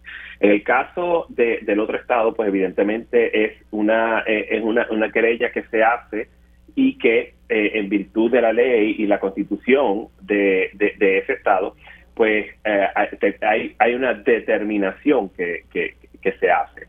Eh, y entonces, pues obviamente e, esas cosas, eh, de, nuevo, terminan, eh, terminan creando controversia. Ahora, en, quizás en un punto particular los republicanos tengan razón. Probablemente yo creo que, quien el, juez último de si Donald Trump cualifica o no para la presidencia de los Estados Unidos son los votantes. Lo que pasa es que los votantes también están poco informados y poco educados eh, y, votan sus emociones, pero eso es otra conversación. Ay, Dios mío, eh, sí.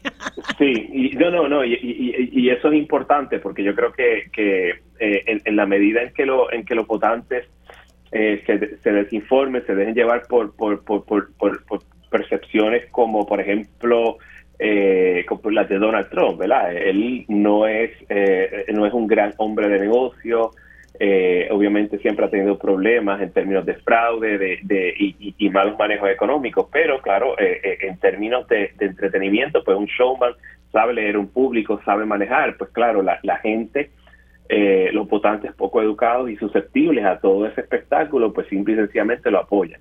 Aparte de que dice cosas que probablemente una parte del electorado de Estados Unidos eh, quiero oír, que es eh, precisamente el nerviosismo, la angustia y la, ira que sienten hacia los inmigrantes. Eh, el, y, claro está el hecho de que las élites políticas en Washington es lo que tiene empobrecido al país. Y, claro, ¿verdad? hay una manipulación de discurso, pero ciertamente él lo ha sabido manejar bien, su equipo lo ha sabido manejar bien.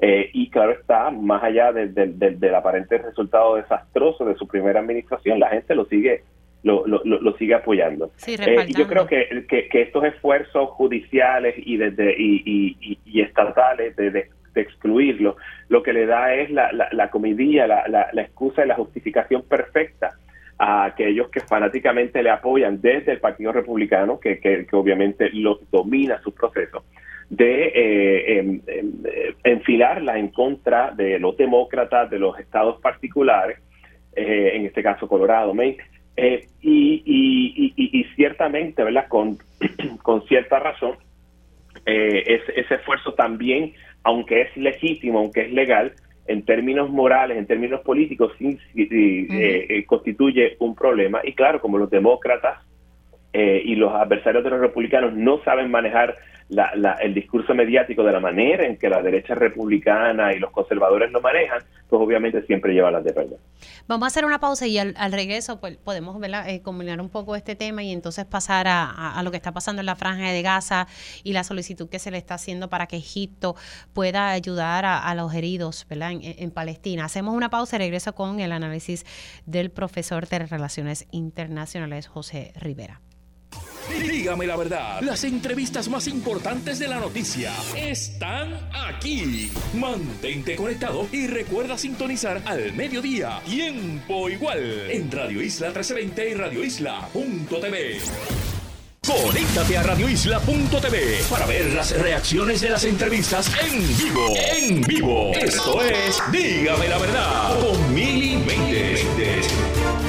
y ya estamos de regreso aquí en Dígame la Verdad por Radio Isla 1328 de enero. Son las 11 y 42 y sigo la conversación con el profesor José Rivera, profesor de Relaciones Internacionales. Hablábamos un poco sobre la viabilidad de Donald Trump eh, para aspirar a la presidencia. Importante, ¿verdad? Lo que me decía el profe, que, que está todo esto que está pasando en, algunos estados que buscan la manera de impedir que, que Donald Trump aparezca en la papeleta, ¿verdad? Es gasolina es gasolina eh, para, para Donald Trump y ayuda, ¿verdad?, a, a, esa campaña sin efecto él pudiese aspirar. Profesor, lo que pudiese en todo caso impedir es que él saliera convicto en alguno de estos casos o algo, ¿verdad?, trascendental sobre estos casos que están corriendo, ¿verdad?, sucediere. Eh, no necesariamente, porque los tribunales son, son, independientes y, y obviamente corren sus procesos y tenemos que recordar que no todos los procesos judiciales que está enfrentando Donald Trump eh, tienen que ver ¿verdad? Con, la, con, la, con, la, con el acto sedicioso del 6 de enero. Algunos de ellos tienen que ver con el hecho de presiones indebidas que se realizaron en, en cierto estado, como por ejemplo el estado de Georgia, en tratar de subvertir a, a, la, a, las elecciones, eh, las elecciones o el resultado electoral en ese, en ese, en ese estado y pues obviamente torciendo brazos para que, para que funcionarios que tratando de ser íntegros verticales en, en, reconocer eh, la derrota de Trump en ese estado, pues trataron de, de, presionarlos para que para que declararan lo contrario. Y entonces eso, eh, pues obviamente corre de manera de, de, manera independiente y recordando también y esto, pues obviamente repugna eh, decirlo, ¿verdad? Tomando en cuenta lo, lo, lo, lo, despreciable que es la figura de Donald Trump, pero él eh, como ciudadano, eh, como ciudadano que es, merece, ¿verdad? la presunción de inocencia y merece un juicio eh, por, sus padres y esto es importante, ¿verdad? Igualdad ante la ante la ley. y, y, y, claro, en estos procesos lo pueden descualificar, pero hemos hemos visto también que a nivel político eh, tanto el liderato del Partido Republicano como sus seguidores más devotos o más fanáticos, simple y sencillamente se hacen de la vista larga ante los defectos, las faltas eh, y la, cuestionable autoridad moral que tiene su, candidato al presidente. Pero del mismo modo, eh, también vemos la debilidad en términos de percepción, en términos de manejo de, de percepciones en los medios de parte de los demócratas. Y uno de los argumentos que, que tal vez tenga razón es que muchos de estos procesos lo que tratan es de ayudar a los demócratas a, debilitar la candidatura de Trump precisamente porque su candidato a la, a la reelección, que es el presidente Joe Biden, también es una figura eh, eh, débil, una figura eh, cuestionable. Así que bueno, nada, no nos debe sorprender si en efecto pudiese aspirar, tal vez, en el futuro. sí, ciertamente. Ay, padre. Bueno, a respirar profundo. Vamos a hablar de, otro tema que me parece que es sumamente importante y todo lo que está pasando a partir de octubre en la franja de Gaza y esta guerra eh, entre Israel, ¿verdad? Y, este grupo jamás. Eh, pero me llama la atención, primero, ay, señor, todos estos vídeos, ver la muerte de niños, de civiles, eh, de verdad que es que le aprieta el pecho a cualquiera. Esto parece que no va a tener fin, porque recuerdo, no sé si la última vez estuvimos hablando de la tregua que hubo en un momento dado, pero ahora se está pidiendo a otros países de poder recibir a, los palestinos que están heridos. Es que ni siquiera hay eh, medicina, o sea, estamos diciendo que esto es, eh, esto es horrible lo que está ocurriendo allí. Eh, claro que sí, y, y sí, es, es sumamente horrible. Creo que es un una, una catástrofe humana y humanitaria que ha infligido un daño irreversible eh, e irreparable a, las relaciones entre palestinos e israelíes que ya de por sí estaban dañadas consistentemente. Los gobiernos de, de, de derecha, de ultraderecha nacionalista y religiosa han consistentemente a través de sus políticas eh, no solamente excluido sistemáticamente a los palestinos, sino que también les han agredido en, en todos los sentidos de la palabra y ha permitido que personas como colonos extremistas también se salgan con la suya a través de, de, agresión.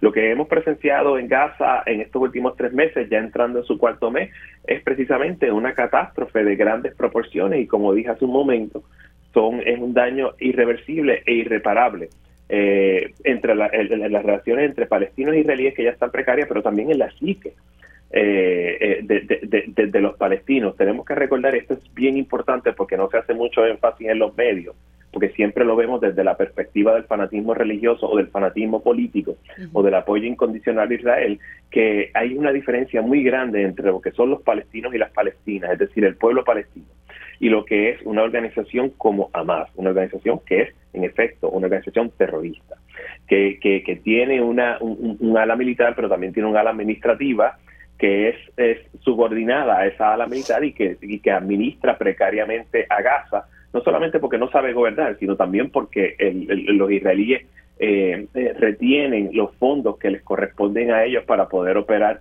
eh, efectivamente. Y entonces, pues claro, ocurre el, el desastre del 7 de octubre eh, y presenciamos con mucho horror eh, cómo civiles israelíes sucumbían ante los ataques de, estos, de, estos, de, estos, de estos grupos y eh, lo que vemos entonces, ¿verdad? La, desproporcionada retribución que hace el Estado de Israel, que ya está, eh, que ha matado ya cerca de 23 mil personas. Eh, y claro está el discurso de, de, que va desde, los usan como escudo humanos hasta, hasta discursos, discursos extremistas que dicen eh, hay que eliminarlo todo, hay que eliminar a los palestinos, hay que sacarlos de ahí, hay que, hay que hacer una, hay que arrasar con eso. Eh, y eso pues obviamente hiere nuestras sensibilidades, pero sobre todo nos aterroriza y nos perturba muchísimo. A mí lo más que me perturba es como la comunidad internacional, muchos países miran hacia el lado.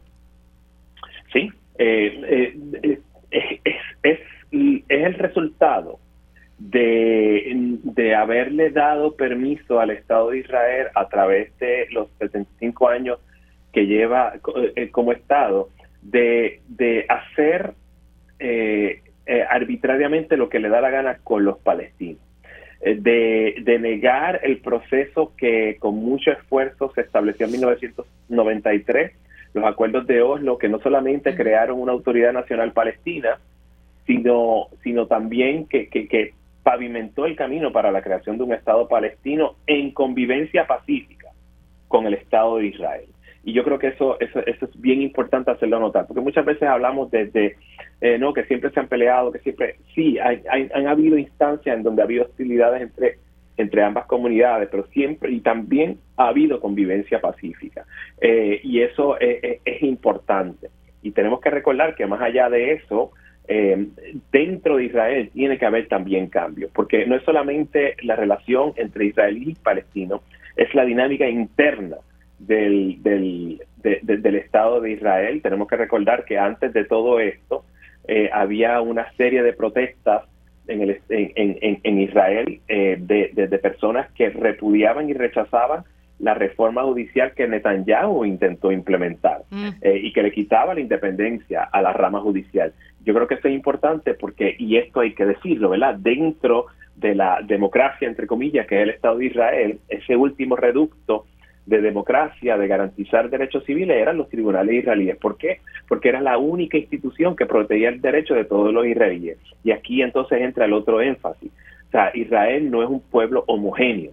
Hay, hay, hay judíos europeos, judíos ashkenazi, hay judíos que vienen de Medio Oriente, de Yemen, de Jordania, de Irán, que se llaman Misraim. Hay judíos sefarditas, hay judíos rusos, hay judíos estadounidenses, judíos europeos, judíos latinoamericanos que han ido a integrar eso, hay judíos etíopes, hay obviamente árabes israelíes, palestinos que se quedaron después del 48 y que tienen la ciudadanía del Estado de Israel que hablan árabe, que hablan hebreo, que hablan inglés. O sea, eh, eh, y obviamente hay árabe, eh, hay cristianos también, cristianos armenios, hay drusos que tampoco siguen ¿verdad? ninguna de las religiones principales y hay palestinos que son cristianos de todas las denominaciones, católicos, maronitas, caldeos, protestantes, incluso ¿verdad? Eh, de, otras iglesias evangélicas. Y eso a través del tiempo, ay, perdóneme, árabes beduinos que viven en el desierto de Negev, en el sur de Israel. Todas estas personas, muchos de ellos son ciudadanos del Estado de Israel y sus derechos han sido protegidos por los tribunales en contra del Estado de Israel, que muchas veces trata a algunos de estos grupos como ciudadanos de segunda clase. Sí, no, Profesor, gracias por sacarle su tiempo para hablar de estos temas. Me parece, ¿verdad?, que, para esto se le puede hasta dedicar un programa completo, ¿verdad?, porque es, complejo y, pues claro que, sí. tratar de explicar, ¿verdad? Para que las personas lo puedan entender. Lo que sí es repudiable todo, ¿verdad? Todas las muertes que, que se han visto y, y, lo triste, ¿verdad? De lo que está pasando. Y eso lo que está sembrando es más odio en los corazones de los palestinos y, ¿verdad? Eh, futuras generaciones. Se me cuida mucho, profe. Un abrazo. Nosotros hacemos una pausa aquí en Dígame la Verdad y al regreso tiempo igual.